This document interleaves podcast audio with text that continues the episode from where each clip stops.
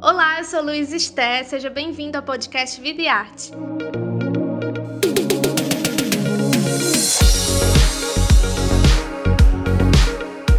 Nessa nova temporada, a gente vai conversar com diversos artistas brasileiros. Toda semana, um novo episódio vai estar disponível no seu agregador de podcast favorito.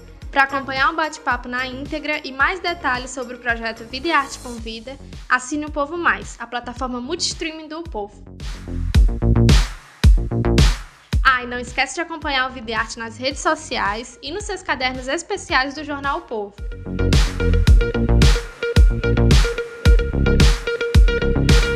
Neste episódio, a cantora, compositora e atriz Negra Lee comenta sua nova era da carreira a partir do lançamento da canção Comando em maio de 2021.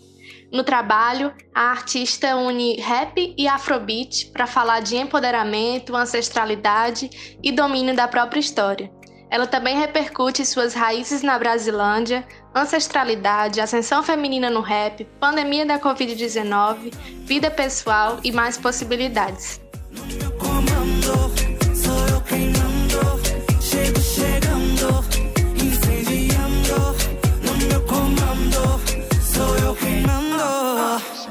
Presta atenção, agora é sua vez de me ouvir. Se não aguenta ouvir, pode sair. Aqui é Negra Lee, aqui comanda, apoiada por. Oi, Negra Lee, é um prazer te ter aqui.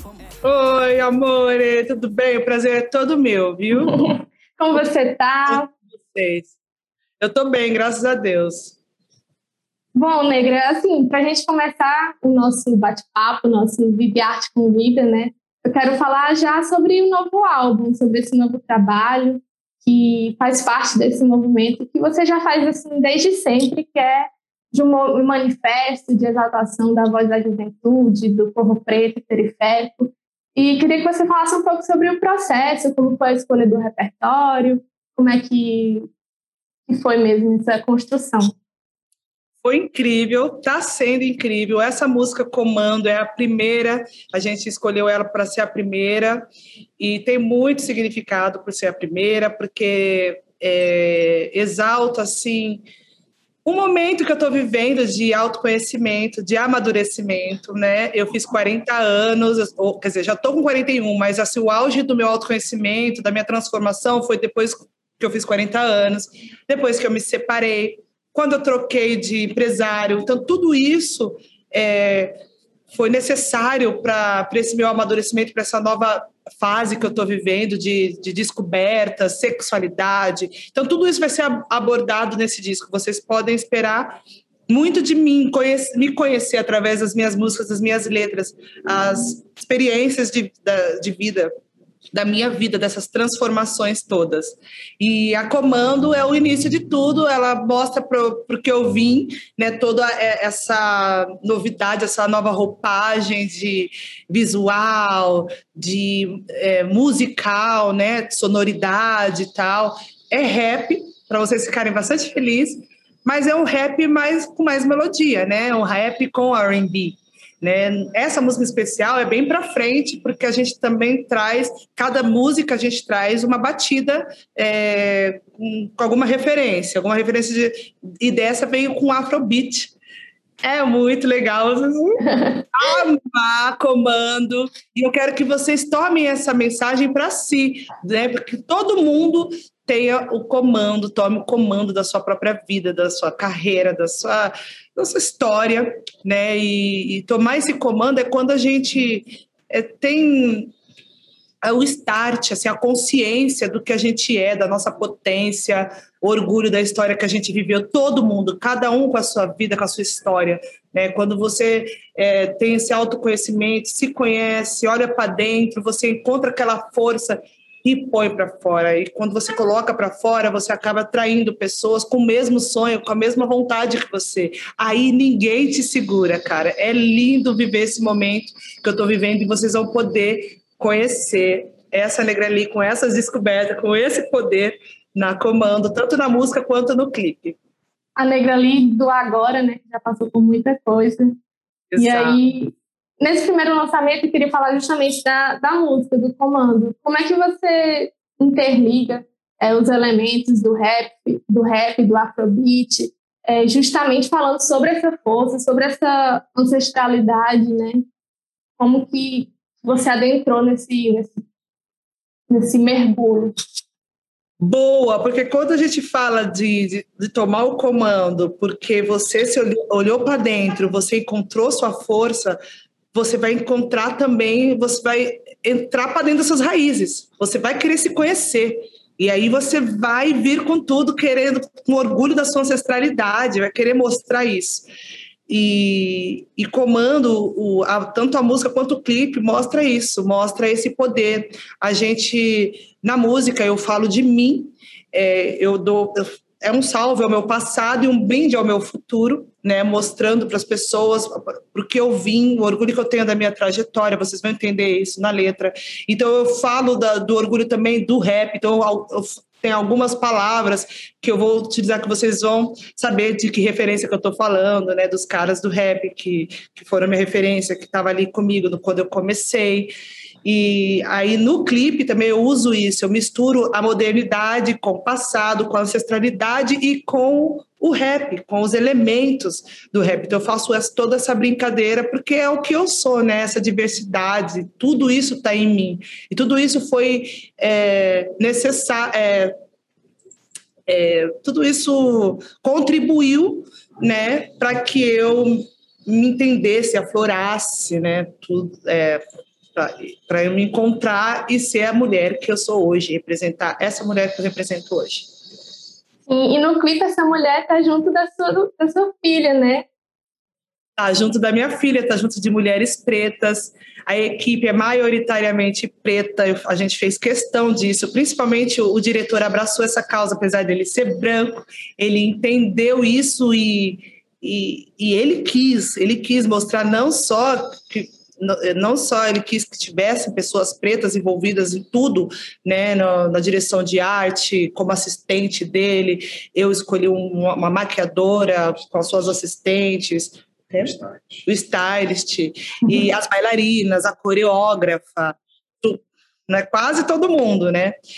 E para poder mostrar essa potência, essa força, e é, eu falo também muito de empatia e de união entre nós, mulheres e mulheres pretas, principalmente né? Então não tinha como não ter a Sofia, já que eu estou falando de mulheres, já que eu estou falando de legado, já que eu estou falando de passado e futuro, ancestralidade, raízes, orgulho, não tem como não ter a Sofia, que eu acho uma pessoa, além de ser a minha filha, eu considero uma potência, né? uma mulher revolucionária. Ela tem 11 anos, mas eu falo mulher porque ela tem uma consciência absurda de, de transformação, de, de vontade de mudar o mundo, assim, de lutar por causas nobres, assim, eu tenho muito orgulho dela, então ela representa toda essa força que eu falo, que a gente tem que encontrar dentro da gente, e, e ela não podia faltar.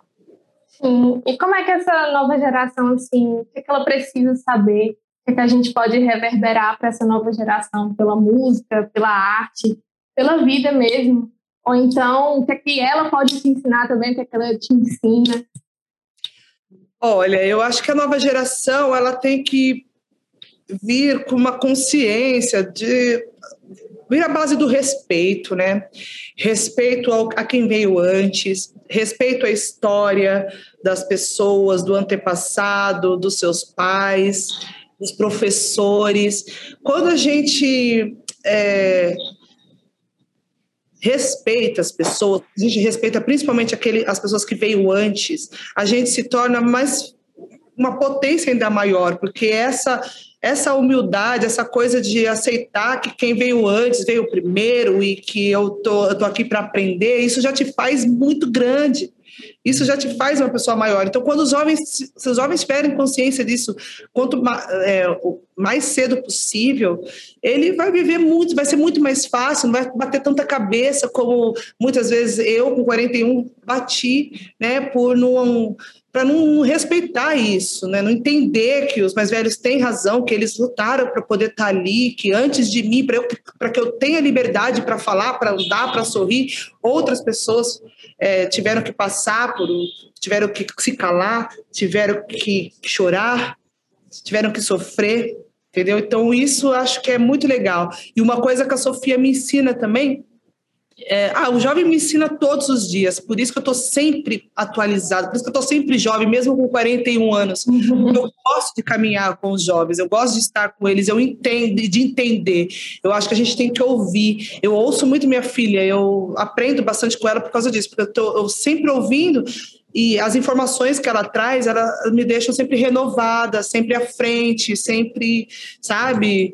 é, a par né, do que está acontecendo. Então, acho que a gente também aprende muito com jovens quando a gente ouve eles e se coloca no lugar deles. Essa empatia também de tipo, eu já fui jovem, eu sei o que. Às vezes minha filha faz uma atitude que eu, putz, eu me vejo ali. E se a gente se colocar no lugar, se a gente tem empatia também pelos jovens, a gente vai acabar tendo uma comunicação melhor né, com eles. E aí não vai precisar ter aquela fase em que o jovem ele se afasta por não ser compreendido, por não ser ouvido. Então a gente vai ter ele como aliado, entendeu? Então ele vai aprender com a gente, né, as malícias das, as do mundo, as coisas, e a gente vai aprender com eles, aprender a ouvi-los, e principalmente se a gente já passou por aquilo, facilita bastante. Adorei essa pergunta. Obrigada. Negra, e aí eu ouvi agora você falar sobre é, ter respeito mesmo sobre as pessoas que vieram antes da gente, né? E aí, a partir disso, muitas mulheres, muitas mulheres e mulheres pretas ocuparam espaços que antes não eram ocupados, assim. Eu queria saber de você como é que você vê o rap feminino hoje, a ascensão do rap feminino, é, como que você vê a conjuntura dessa música. Ah, eu acho incrível. Eu adoro acompanhar a evolução. Eu tenho umas amigas rappers, né, novas, da nova geração, que quando me vê, fala, você é rainha, você é referência. E eu me fiz como igual elas, assim, ela, ai, você não sabe quem você é, eu, ai, gente, e é o barato estar tá com elas, ouvi-las, aprender com elas as novas métricas, né, o trap, o jeito de se vestir, porque elas são mais ousadas, assim, na minha época já tinha mulheres ousadas, mas que eram tapadas, né, que eram apontadas, eu me escondi, eu usava roupas dos meus irmãos, né, com medo de, de ter essa, esse julgamento, mas eu lembro que eu tinha um grupinho de mulheres que já colocavam barriguinha de fora, topinho, topzinho, mas as pessoas faziam questão de tapá-las, né? Então eu permaneci ali com o espaço que o RZO me deu, e só que para isso eu também me podei, eu me limitei, eu parei de sorrir, eu me cobri, né? E hoje eu vejo essas mulheres assim, ó, fazendo o que querem, falando o que querem, conduzindo suas carreiras, sendo empresárias delas mesmas, entendeu? Gerenciando a sua vida, sua carreira. E aí, com isso, não tem limite, né? Daí vai, acontece como está acontecendo com a Anitta, né? Não tem limite, a pessoa vai aonde quiser. Não tem limite, o sonho leva aonde ela quiser. Isso é encantador de ver, assim. Sim, e muitos desses seus sonhos assim, você carrega na sua música, né? A gente vê é, tudo, tudo isso atravessando a sua arte. Eu queria saber como que você vê a sua caminhada até hoje, assim, aos 41 anos, é, como que você carrega, por exemplo, a Brasilândia na sua trajetória, no seu coração, na sua música. Ah, eu vejo uma montanha russa de sentimentos, muito altos e baixos, muita, muitas mulheres dentro de uma só, com muitas fases.